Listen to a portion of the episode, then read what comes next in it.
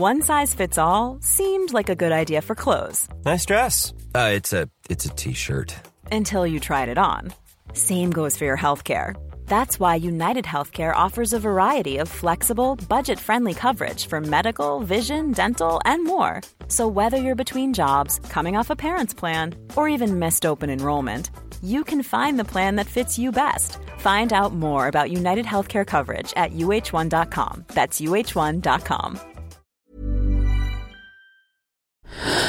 Louis.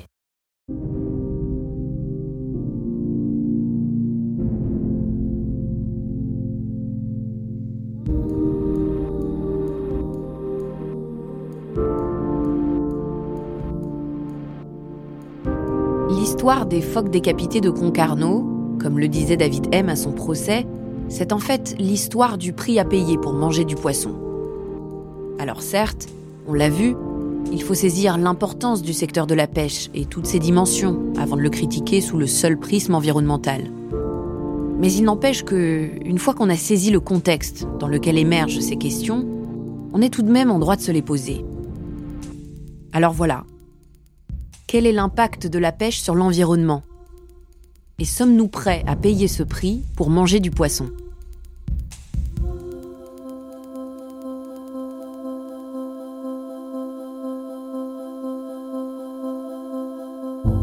Je suis Camille Maestracci. Bienvenue dans À flot et à sang.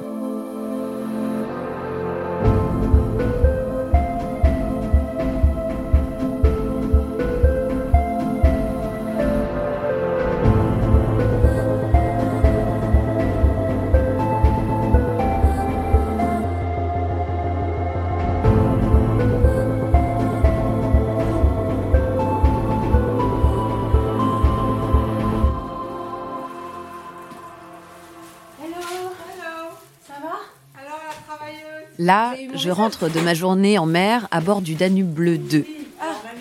Je suis de retour pour dîner chez Pascal et Hervé, le couple qui m'accueille pendant mon séjour dans la région. ça? Oh la vache T'as pêché ça? T'as Bah, j'ai pêché. Ouais. Ils oh la pêché. vache C'est cool, hein? Ouais. Tous deux habitent ici depuis de nombreuses années. Ils connaissent du monde dans le coin et ils m'ont beaucoup aidé à accéder au milieu très hermétique de la pêche. J'arrive chez eux avec un énorme sac de langoustines et de galatées que m'a gentiment offert Pascal, le patron pêcheur. Ah bah elles sont en forme T'as vu ça Et t'as vu, t'as des galatés Mais oui, alors tu je l'ai connaissais jamais goûté. Et Ah ouais. Ils m'en ont donné. Ouais, tu vois, regarde, il y a des galatés. Mais ouais, ouais, ouais, je sais.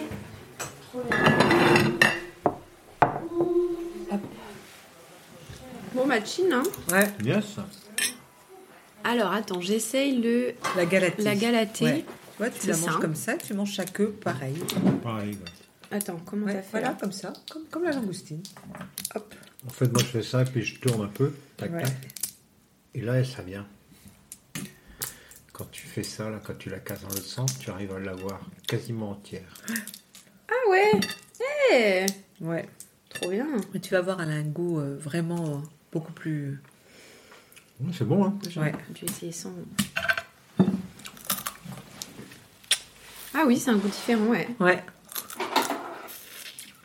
C'est entre la lang- langoustine et le, les étrilles. Les étrilles. Moi, ce qui m'a quand même. euh, Enfin, après. euh, Je suis novice, mais. euh, Ce qui m'a quand même un peu euh, emmerdé, c'est que. Il y a quand même pas mal de rejets, quoi. Alors après, c'est vraiment des mini poissons, tu vois. Ah ouais. Bah Ou- ouais. ou parfois des trucs comme ça, mais euh, ils balancent tout. Les petits Ouais. yeux, ouais. Et euh, putain, tu te dis, euh, ça, ça servira à nourrir. Ouais. euh, ouais.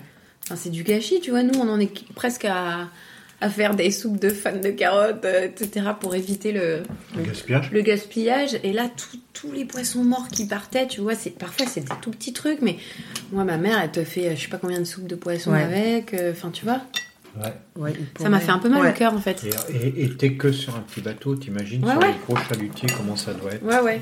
Mais du coup, tu vois, ça te fait quand même Oui, bien réfléchir au métier, quoi. Tu te dis, euh, non, ok, ça vaut rien, mais c'est quand même de la bouffe, quoi. Bah, et encore, si tu veux, le truc, c'est que ils ont dû te parler du maillage des filets et tout ça, quoi. Ils pêchaient pas de la même manière, euh, j'imagine. euh, 20 ans en arrière. Quand on se posait pas des, des questions euh, d'une manière aussi. Ouais, sur les ressources, quoi. Désormais, euh, ils doivent avoir sur leur. euh, comment. C'est un espèce de. de râteau qui passe au fond, là, c'est ça? Là, ils ont deux panneaux Ouais. qui Il y a un filet. Et après, euh, c'est le filet. D'accord. Ils raclent pas le fond, quoi. Bah, avec les panneaux aussi, un peu. Parce que Ouais, les panneaux, on- c'est, ouais, ils sont métalliques, ouais. tu vois. Puis, à la fois, on peut faire confiance un peu à la filière. Ils ont sauvé la filière de la coquille Saint-Jacques dans la baie de Saint-Brieuc. Ah non, mais moi je dis pas. Ouais. euh, je pense que si tu veux, il y a des gens raisonnables euh, là-dedans. hein. Ouais. Ils m'ont dit, euh, que je disais, mais c'est plus la saison de la langoustine. Non, la saison de la langoustine, c'est au printemps. Ouais. Normalement, ouais. Hmm. On n'empêcherait plus. Ouais. Mais du coup, pourquoi on la pêche maintenant? Ah, bah parce qu'on la mange quand même. Ok. Et après, elle me dit, on la pêche là où elle est le plus chère, c'est au mois d'août. C'est le moment où elle se reproduit. Elle est toute grainée. Je dis, mais je comprends pas si elle se reproduit, il faudrait pas ne pas la pêcher. Et ça la fait sourire, tu vois. Genre, bah, théoriquement, oui. Ouais, c'est vrai qu'elle est. Enfin, tu vois, il y a plein de trucs comme ça. euh, ils font, ils savent qu'il faudrait pas, et puis ils font quand même. euh. Et tous les touristes qu'il y a ici au mois d'août. Je dis euh, pas, ouais. euh, je pense pas que tous les mecs soient mal intentionnés et tout, mais bon, à partir du moment où c'est leur business et qu'ils en vivent, ils se posent pas non plus 15 000 La que- questions Ah, ouais. sur leur activité, tu vois. J'ai envie de dire que c'est un peu la même chose que dans le milieu agricole entre celui euh, l'agriculture euh, conventionnelle intensive et puis euh, le paysan qui cultive encore son champ euh, en faisant gaffe, qui est sur une méthode plus, on va dire, différente quoi. C'est un rapport à ton à ce qui te fait vivre qui est quand même différent quoi. Là, tu pioches dans ce qu'il y a et puis même si tu te poses des questions, bah tu sais qu'il faut qu'il y a- que tu y ailles parce que en fait j'imagine qu'ils qu'ils ont des investissements à, à rembourser. Bien sûr. Euh, À chaque fois qu'ils sortent en mer, ça leur coûte de, de l'argent. euh. Enfin bon. Mais en même temps, si tu veux, il y a une espèce de fuite en avant euh, que tu trouves pas forcément dans le pêcheur ligneur, quoi. C'est pas pareil. Même si le pêcheur ligneur, il est quand même, avant tout, c'est un chasseur de la mer. Ah ouais, c'est clair. Non, mais de toute façon, c'est tous des chasseurs. chasseurs. hein. C'est tous des chasseurs. hein. Mais après, euh, bon, euh, tu vois, tu la pêches pas à la ligne, la langoustine, quoi. C'est clair.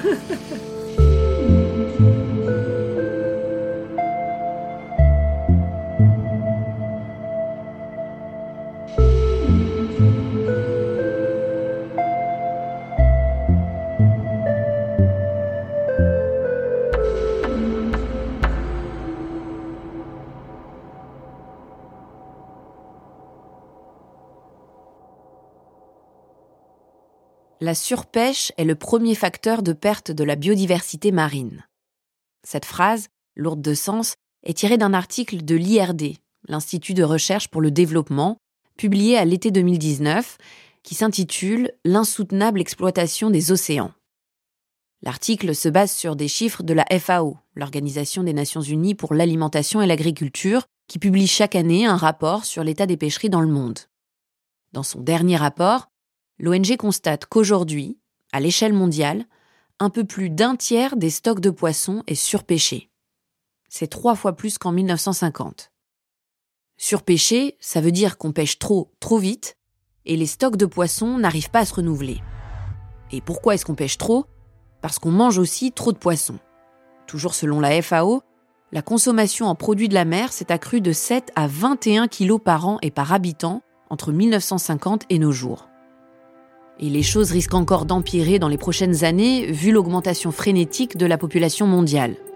Selon les projections de la FAO, la demande en poissons va continuer d'augmenter et fatalement avec elle, la pêche.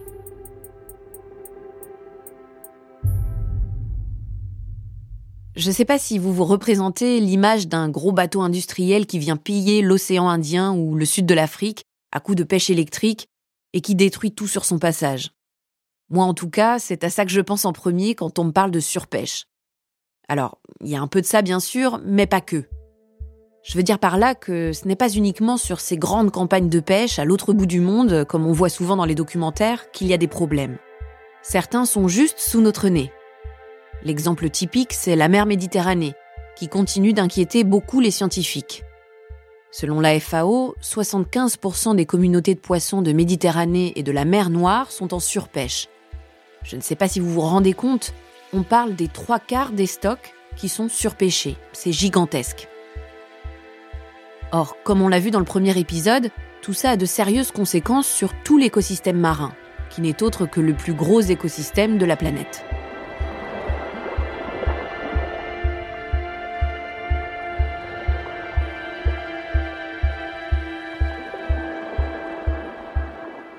Au-delà de la surpêche des espèces cibles, c'est-à-dire les poissons que les pêcheurs recherchent et qui vont finir dans votre assiette, l'activité de la pêche a des répercussions bien plus larges et à plein de niveaux.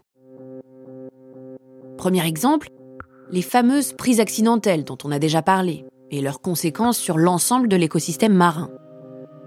À cela, on peut ajouter le problème des rejets de la pêche. Ce sont tous ces petits poissons qui ne valent rien, comme disait Pierre sur le Danube bleu mais qui se retrouvent quand même dans les filets, et qui sont donc morts, asphyxiés, avant d'être rejetés. On estime qu'entre un dixième et un quart du volume total pêché est rejeté à la mer, ce qui forcément affecte le stock de ces petits poissons. Autre exemple, la destruction des fonds marins. Ça, c'est un problème bien connu, notamment quand on pêche au chalut ou à la drague. La drague, c'est un engin rigide qui est traîné sur le fond et qu'on utilise pour la pêche au coquillage le fait de racler les fonds marins va abîmer l'habitat de tout un tas d'espèces qui vivent en eau profonde. Et ça va totalement perturber leur écosystème. Après, tout ça, ce sont des considérations générales. En ce qui concerne les bateaux français spécifiquement, ce n'est pas le grand n'importe quoi comme dans d'autres parties du monde. La profession est très contrôlée et certaines pratiques, comme le chalutage à plus de 800 mètres de profondeur par exemple, ou encore la pêche électrique, sont interdites.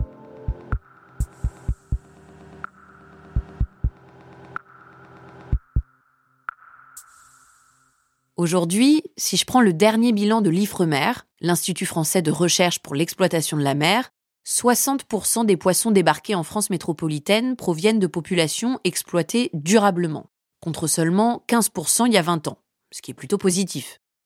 Je précise que quand on dit exploiter durablement, ça veut dire que l'on respecte ce qu'on appelle le rendement maximum durable.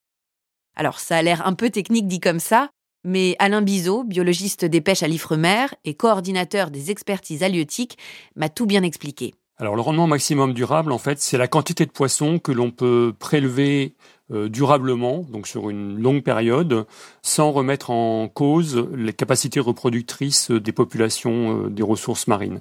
Donc en fait, c'est un maximum de ce qu'il faudrait prélever pour assurer la durabilité de la pêche. Il y a du progrès, c'est incontestable. Mais les progrès ont tendance à ralentir depuis les dernières années. Concrètement, ça veut dire que les politiques actuelles ont leurs limites et que l'on a de plus en plus de mal à tendre vers une pêche 100% durable. Par exemple, on a du mal à tenir les objectifs européens. Oui, parce que, comme pour l'agriculture, il existe une politique européenne pour réguler la pêche. C'est la PCP, la politique commune de la pêche. Cette PCP fixe un certain nombre d'objectifs par période. Pour les six années de 2014 à 2020, il y avait bien l'ambition claire et nette d'atteindre 100% des populations pêchées au niveau de rendement maximum durable. Or, comme on l'a vu, on est seulement à 60%, notamment parce qu'on continue de trop pêcher certains poissons alors que leurs stocks sont très mal en point. Par exemple, si vous voyez chez votre poissonnier du merlu pêché en Méditerranée, eh bien, c'est pas bon signe, car son stock est surpêché. D'ailleurs, Alain Bizot le dit bien. Malgré les progrès, il reste beaucoup d'efforts à faire. Je pense qu'il faut continuer à améliorer les choses. Je pense qu'il faut continuer à améliorer les engins de pêche. Il faut continuer à essayer d'éviter les captures accidentelles trop importantes. Il faut essayer d'éviter les impacts sur les fonds de manière trop inconsidérée. Il faut éviter de capturer trop de poissons. Il faut assurer le renouvellement des populations de poissons pour assurer la pérennité des populations de poissons, mais aussi de la pêche. Et encore une fois, réconcilier euh, conservation et exploitation, ça me paraît être un bon slogan.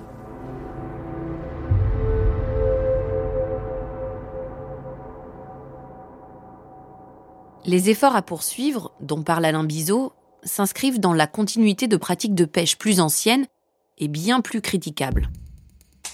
Il y a 30 ans, on faisait n'importe quoi. Avant, on pêchait pour pêcher. À l'époque, on cherchait pas à comprendre. Tout ça, ce sont des phrases que j'ai entendues de la bouche de pêcheurs que j'ai rencontrés ici, dans le Finistère Sud. Ils semblent tous très lucides sur le lourd passé qu'ils portent avec eux quant à la responsabilité de leur métier dans la dégradation du milieu marin. Effectivement, il y a 30 ans, donc au début des années 90, le secteur de la pêche commençait tout juste à prendre conscience de la nécessité de préserver la ressource halieutique.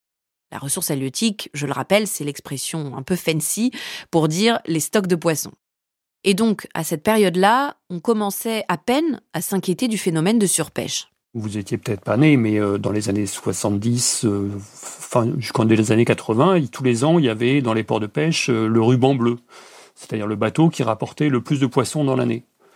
Donc c'était vraiment une course aux poissons. Euh, bon, et course aux poissons, ça peut durer un petit peu, mais ça peut pas durer euh, éternellement. Donc euh, voilà, il faut vraiment réglementer. Et, la meilleure des réglementations, c'est bien de limiter les captures. Alain Bizot m'explique qu'avec la réglementation européenne très stricte, instaurée depuis une vingtaine d'années, la fameuse PCP, politique commune des pêches, la ressource se porte de mieux en mieux mais ça n'a pas toujours été le cas. Il faut se tourner il y a 40 ou 50 ans où la réglementation des pêches était quasiment inexistante et où tous les stocks se sont quasiment effondrés et que voilà, s'il n'y avait pas eu cette prise de conscience en, enfin, donc, ouais, c'est fin des années 90, début des années 2000 où vraiment les professionnels eux-mêmes hein, demandaient à ce que des mesures soient prises pour que ça s'améliore et les politiques ont suivi. À la suite de cette fameuse prise de conscience, ce qui s'est passé d'abord, c'est une réduction drastique de la flottille pour réduire le plus vite possible ce qu'on appelle l'effort de pêche, c'est-à-dire le nombre de bateaux et d'engins de pêche sur la mer. Le but était tout simplement de pêcher moins de poissons. Donc on a distribué des primes à la casse, on a encouragé les marins à changer de métier, et en seulement quelques années, c'est quasiment la moitié des navires de pêche de l'époque qui sont sortis de l'eau. Ensuite, on a mis en place un certain nombre de règles pour justement limiter les captures, comme l'a dit Alain Bizot. Alors la réglementation des pêches, elle est complexe et elle peut porter sur différents aspects. Il y a l'aspect euh, que tout le monde connaît, c'est des quotas, c'est-à-dire euh, une quantité de poissons que l'on peut capturer euh, tous les ans. Il peut y avoir aussi des quotas d'efforts de pêche, hein, ce qui est en train de se mettre en place en Méditerranée. Donc en fait, les prélèvements ne sont pas réglementés, mais par contre, les bateaux n'ont pas le droit de sortir plus de tant de jours par an ou à certaines périodes. Donc ça, c'est vraiment, euh, j'allais dire, c'est de la régulation de l'accès, hein, de, de l'effort de pêche ou des quantités capturées. Il peut y avoir des fermetures de zones à certaines périodes, souvent pour éviter de capturer des, des petits poissons. Et puis il y a l'autre partie des mesures qui sont ce qu'on appelle les mesures techniques, qui posent une taille au-dessous de laquelle les poissons ne peuvent pas être capturés ou commercialisés. Et puis euh, toutes les réglementations liées aux engins, notamment la taille des mailles des filets pour éviter de capturer des trop petits poissons, puisque l'idée c'est quand même de ne pas couper le, blé en herbe, de laisser les poissons grandir et de les laisser se reproduire euh, de manière à, à assurer le renouvellement des populations. Mais alors, comment expliquer que l'activité de la pêche continue de faire autant de dégâts, y compris autour de nos côtes, quand on connaît le potentiel destructeur de ce secteur et le niveau de réglementation auquel il est soumis aujourd'hui? Qu'est-ce qui pose encore problème finalement?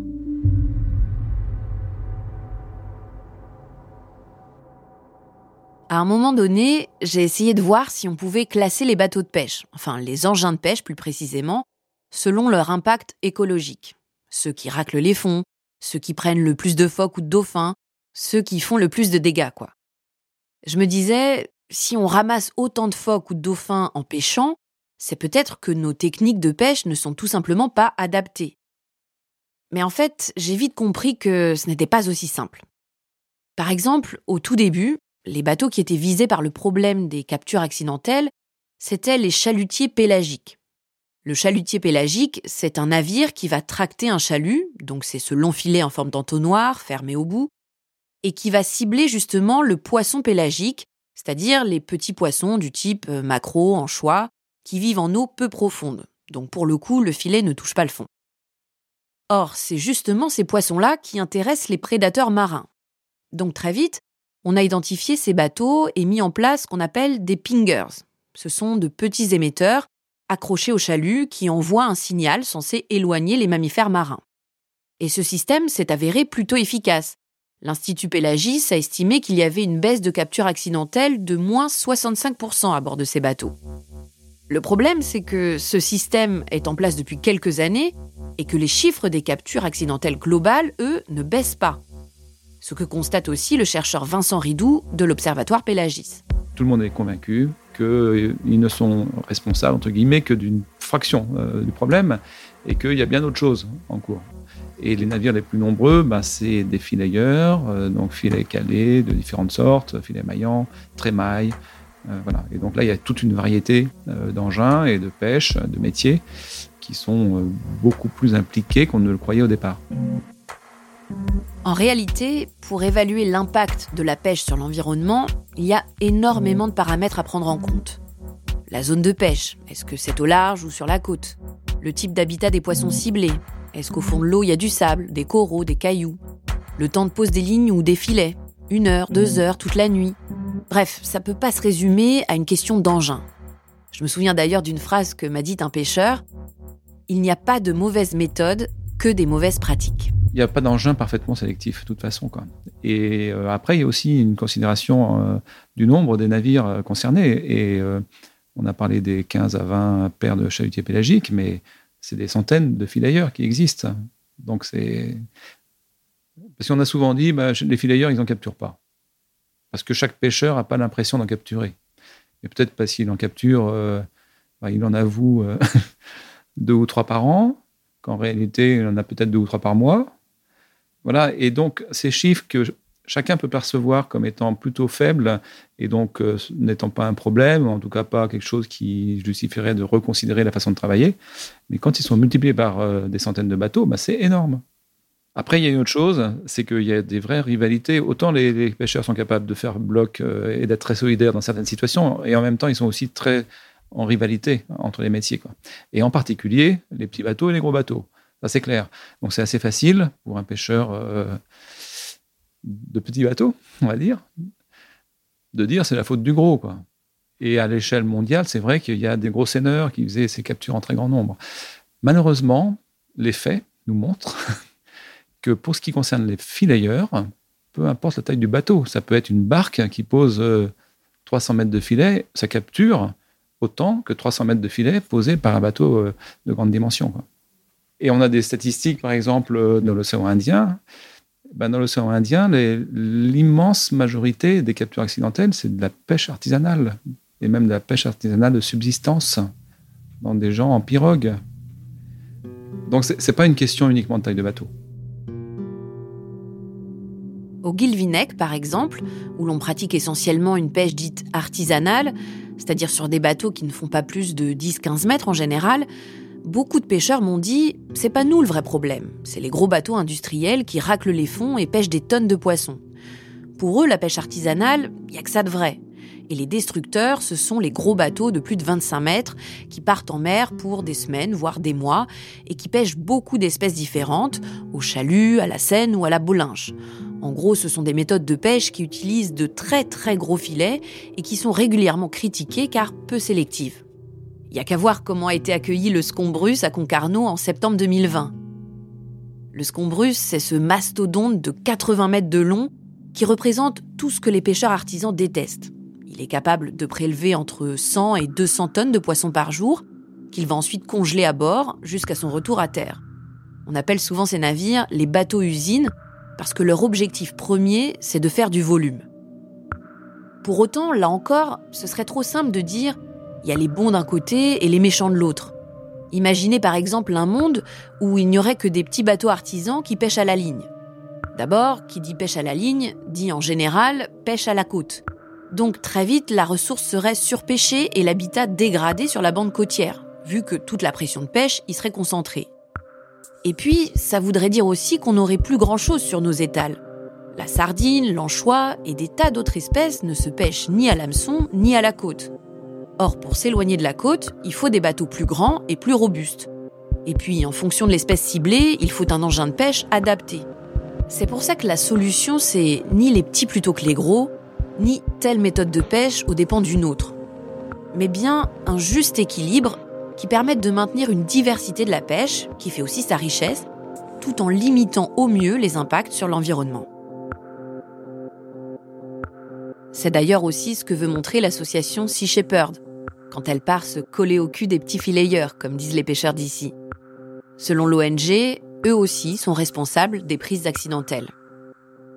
Un soir, j'ai donc rencontré Natacha, bénévole dans l'assaut, qui rentrait à peine d'une sortie en mer à bord du navire de Sea Shepherd. Elle s'apprêtait d'ailleurs à repartir la nuit d'après. Nous, on se présente à chaque fois à la radio euh, pour dire qui on est, euh, même s'ils le savent très bien, hein, c'est pas grave, mais euh, voilà, on est là, on est là simplement pour relever votre filet et on s'en fiche hein, de ce qu'ils font eux, clairement, on, s'en fout. on n'est pas là pour eux, ni, ni les filmer eux, on est là pour la remontée de filet simplement. Après, eux nous insultent en mer sans arrêt, nous jettent des choses. Voilà, après qu'ils soient pas contents, je peux comprendre que ça leur plaise pas, mais en même temps, s'ils avaient vraiment rien à se reprocher, moi, enfin en tout cas, ça serait moi ma, réaction. Je me dirais bon ben voilà, c'est peut-être des cons, ok, mais tant pis, moi j'ai rien à me reprocher, ils verront que j'ai rien à me reprocher et puis ils partiront sur quelqu'un d'autre. Combien de fois nous on est tombé sur des pêcheurs qui étaient en colère et qui disent mais vous perdez votre temps, allez voir ailleurs, euh, nous on n'empêche pas et que juste après ils en, ils en un? Franchement, moi, j'en ai. Alors, pour le coup, vraiment, j'en ai rencontré aucun qui m'a dit qu'ils n'empêchaient pas. Ils m'ont tous dit, euh, bien sûr, ça arrive, ça, mm. c'est toujours arrivé on en est désolé parce que c'est pas l'espèce qu'on cherche. Ça nous fait pas rire en fait. Euh, on n'est mm. pas. On est. C'est pour ça que ils ont l'impression de temps en temps qu'ils sont pointés du doigt comme s'ils en avaient rien à foutre en fait. Mm. Mais en revanche, euh, ils ont l'impression que vous ou que des associations euh, écologistes, etc., de préservation de l'environnement, ont tendance à les pointer du doigt comme s'ils étaient responsables et volontaires. Ils sont responsables puisque c'est bien eux qui posent les filets en mer. Mais après, s'ils jouent le jeu en faisant leur déclaration, encore une fois, leur déclaration, s'ils veulent bien mettre des observateurs à bord et s'ils veulent bien mettre des caméras, on va commencer à avancer. Mais s'ils continuent à refuser et à nier ce qui se passe, puisqu'ils empêchent, ok, mais ils empêchent beaucoup trop. C'est ça le problème. Au début, on était sur les chatutiers. Les filières, ils ont toujours dit, nous, on n'en prend pas, comme euh, les chaluts de fond, ils vont dire on n'en prend pas. Exactement le même discours. Sauf que, en fait, ben non. Parce qu'un jour, un pêcheur nous a dit, ben, si, ils en prennent. Donc, on s'est intéressé après un, témoignage de quelqu'un qui nous a dit il y avait 35 dauphins dans un filet. Un seul. 35 dauphins. Malheureusement, c'est pas un dauphin de temps en temps. Des fois, il y a un banc entier. Et l'autre fois, on a filmé un qui a remonté 49 requins. 49 requins dans le même filet. Tout ça montre qu'en réalité, un bateau de pêche, même petit, peut faire beaucoup de dégâts. Notamment parce que l'on manque de données précises sur la capacité d'exploitation des engins de pêche à bord. C'est-à-dire que, par exemple, on sait précisément combien il y a de bateaux sur l'eau en train de pêcher, mais on ne connaît pas exactement la quantité de poissons que chacun de ces bateaux est en capacité de pêcher grâce à son ou ses engins de pêche. Par exemple, euh, sur les filets, il y a des réglementations qui portent sur les mailles, qui porte sur les longueurs des filets. Et il semblerait qu'il n'y a pas de réglementation et qu'il n'y a pas de suivi sur la hauteur des filets. Et donc, euh, ça laisse le sentiment que du coup, on ne suit euh, l'effort de pêche qu'une manière assez euh, fragmentaire et qu'on n'arrive pas à vraiment bien la quantifier parce que ce qui pêche, c'est toute la surface du filet, c'est pas seulement sa longueur, quoi. Et donc, en réalité, je pense qu'il y a des difficultés à bien caractériser l'effort de pêche et à bien euh, suivre ces modifications techniques hein, qui peuvent apparaître dans le temps.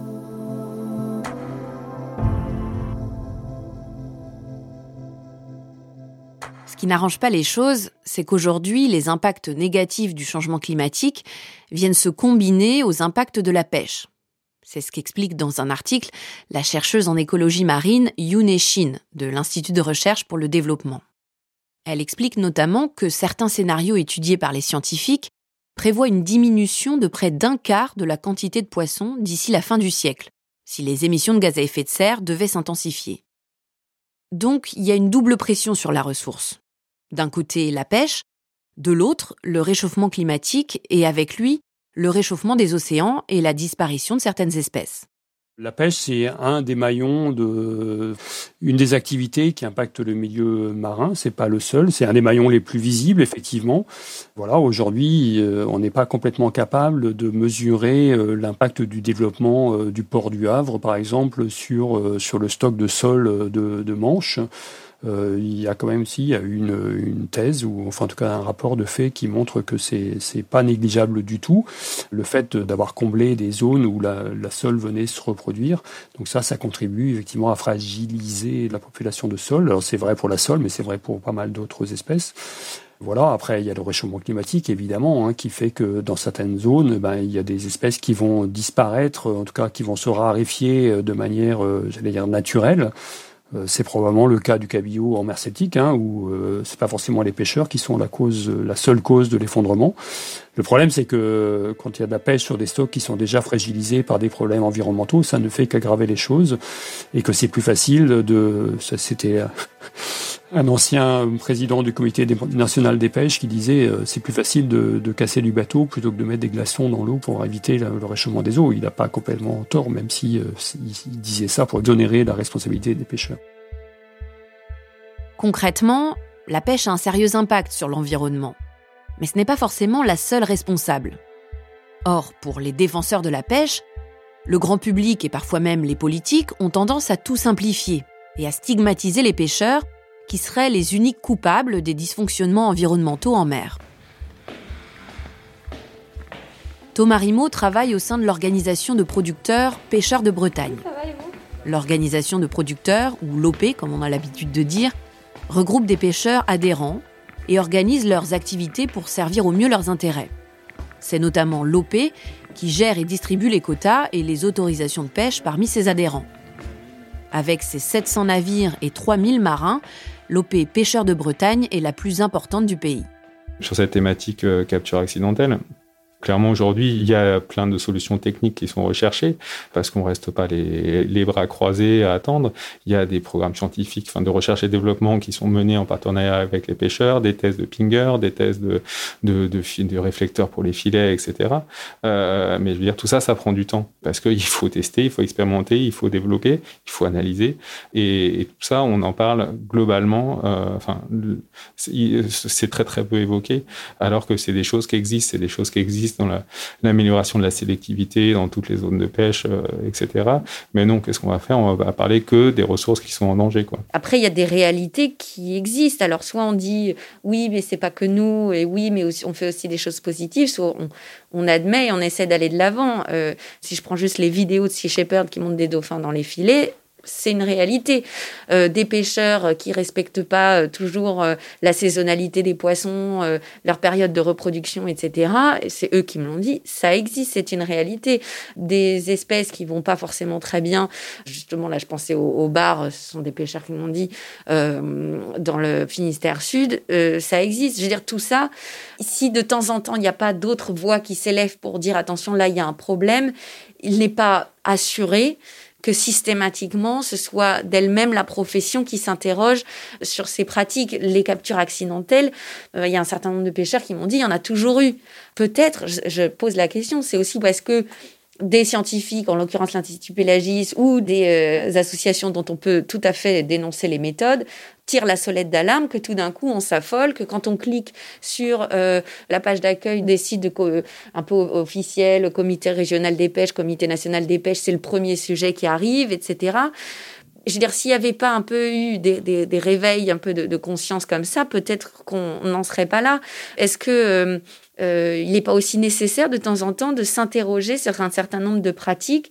Et on a le droit de dire, bah, attendez, euh, là il y a un problème, trouvez une solution on peut se poser des, questions, mais encore une fois, euh, outre effectivement euh, l'image, il y a, derrière effectivement c'est des, sujets qui sont aussi suivis euh, scientifiquement. Il y a des observateurs qui vont sur les bateaux, qui mesurent les rejets, donc c'est pas un secret de dire que il y a des captures indésirées sur des bateaux, qu'il y a des langoustines trop petits. C'est présent dans tous les rapports scientifiques et ces chiffres-là sont pris en compte dans l'évaluation de la ressource et dans l'évaluation du quota qui est lié. Donc ça une réalité. Les gens ont l'impression de dénoncer euh, des choses, mais qui par ailleurs sont soit prises en compte, soit sur lesquelles effectivement il y a des choses qui avancent ou qui sont en cours d'avancement, de développement, etc. Quoi. Arrêtez de nous embêter, c'est une affaire qui roule, quoi. Non, bah, enfin, c'est pas une affaire qui roule, et, clairement, il y a besoin de toujours plus de moyens, de connaissances, etc., pour arriver à mieux, mieux gérer tout ça, mieux, mieux connaître. Mais tout le monde euh, laisse à penser que c'est un milieu totalement opaque, euh, etc. Une omerta sur tout ce qui peut être fait à bord, etc. Mais c'est pas vrai. Il y, a, un tas de choses qui sont faites depuis des années et qui sont intégrées, qui sont connues des scientifiques, qui sont intégrées, etc. Le fait que d'autres activités que la pêche soient également responsables de la dégradation du milieu marin ne doit pas pour autant nous détourner du problème initial. Il ne faut pas ignorer ou sous-estimer la part de responsabilité de la pêche dans un certain nombre de dysfonctionnements. D'ailleurs, au sein même des pêcheurs, et plus généralement des métiers de la mer, certaines personnes sont très lucides sur les conséquences de la pêche. Je me souviens d'Olivier, un pêcheur du Guil, qui quand je lui ai demandé si on pouvait être pêcheur et écolo m'a répondu en souriant Je crois pas, non, c'est pas trop compatible. Je me souviens de Rémi aussi, un poissonnier que j'ai rencontré à la criée alors qu'il venait acheter sa marchandise. Il m'a dit, et ce sont ses mots, Je suis très préoccupé par la ressource. Si on continue comme ça, il n'y aura plus rien. Et puis il y a Cyril et Mathieu, deux pêcheurs que j'ai rencontrés au Brisant, un bar du Guilvinec où beaucoup de marins viennent boire des coups à leur retour de mer. Quand je leur ai demandé s'ils envisageaient la possibilité d'une pêche durable, leur réponse a été sans appel. Non, plus maintenant c'est pourri. Il y a aussi quelque chose qui, je crois, n'est pas propre à la pêche, mais sans doute à toutes les activités humaines qui ont un impact non négligeable sur la nature. C'est un peu la culture du c'est comme ça. Une sorte de fatalisme qui écarte l'enjeu écologique comme priorité et qui laisse penser encore une fois que oui, c'est le prix à payer, comme s'il n'y avait pas d'autre voie. Rappelez-vous de David M qui disait à propos des captures accidentelles de phoques c'est triste, mais qu'est-ce qu'on peut faire d'autre? Les gens veulent manger du poisson. Rappelez-vous de Pierre, un pêcheur du Guil, qui disait C'est comme quand on prend sa voiture, on va tuer des insectes en roulant. On n'y peut rien, c'est comme ça. Pour Vincent Ridou, cette acceptation du dommage environnemental collatéral, si je puis dire, est une autre facette du problème. C'est une façon de voir les choses qui date d'un autre temps. Comment le dire? Euh, C'est euh, la banalisation dans l'esprit des, acteurs euh, des, destructions collatérales de leur activité. Et moi, je rapproche ça à, un truc euh, qui n'a rien à voir, mais qui concerne les pratiques dans les abattoirs. Dans les pratiques dans les abattoirs, donc les abattoirs, c'est pour tuer du bétail, ça c'est sûr, mais ça doit se faire de manière éthique et de manière respectueuse des animaux. Et on voit que voilà, il y a de plus en plus quand même de débordements. Enfin, je ne sais pas s'il y en a de plus en plus, mais en tout cas, il y a des débordements et des dysfonctionnements qui sont révélés. Parce qu'il y a des gens qui font des images de ça et qui les diffusent. Alors qu'avant, ça restait dans un petit cercle, le cercle des professionnels de ça. Bah, je trouve que dans la pêche et capture accidentelle, c'est pareil. Ça restait dans un petit cercle, et tant que c'était des choses qui se passaient en mer, dont on ne parlait pas à terre, tout le monde était tranquille. Mais à partir du moment où c'est révélé par des images et qui sont diffusées, eh bien, ça devient un sujet super dur. Mais c'est parce que, à l'origine, tout un ensemble de professionnels s'est accommodé de ces dysfonctionnements-là et n'a pas voulu les changer. Et là où ça les met en difficulté, c'est quand ça devient public et que des tas de gens qui connaissent rien à la pêche euh, voient ces animaux euh, capturés, euh, détruits, etc. Donc c'est cette banalisation des destructions collatérales de la pêche qu'à mon avis, les pêcheurs devraient essayer de traiter et dire oui, on traite cette question et on essaye de les réduire, plutôt que de dire ça a toujours existé et, ça continuera comme ça. Les temps changent, nos habitudes aussi, et c'est pour le mieux. Ce qui était acceptable il y a quelques années ne l'est plus maintenant. Fumer dans les trains, écraser son mégot sur le trottoir, rentrer des courses avec des dizaines de sacs plastiques, tout ça, c'est plus possible. Notre seuil de tolérance s'est déplacé, nos exigences se sont affirmées. Notre conscience écologique s'est réveillée. Dans un article intitulé L'extinction de l'expérience, le biologiste américain Robert Michael Pyle écrit ceci. Je pense que l'une des plus grandes causes de la crise écologique est l'état d'aliénation personnelle par rapport à la nature dans lequel vivent de nombreux individus. En tant que culture, ce qui nous fait défaut, c'est un sens étendu de l'intimité avec le monde vivant. Cette intimité avec le monde vivant, c'est peut-être ce qui nous manque pour prendre du recul sur nos actions, sur nos pratiques, et pour changer nos comportements vis-à-vis de la nature. Pour moi, être intime avec la nature, c'est pas juste connaître le poisson, travailler sur l'eau, encore moins passer ses vacances à la mer. Être intime avec la nature, c'est être conscient de ce qui se passe autour de nous, de cet équilibre à préserver pour continuer à profiter de ce que la nature a à nous offrir. Dans le prochain épisode, je vous emmène à la rencontre de ceux qui, justement, ont décidé de changer leur rapport à la nature, à la mer, aux poissons. Ils connaissent bien leur environnement, ils l'apprivoisent, ils le respectent. Ils sont la preuve qu'une pêche durable est possible.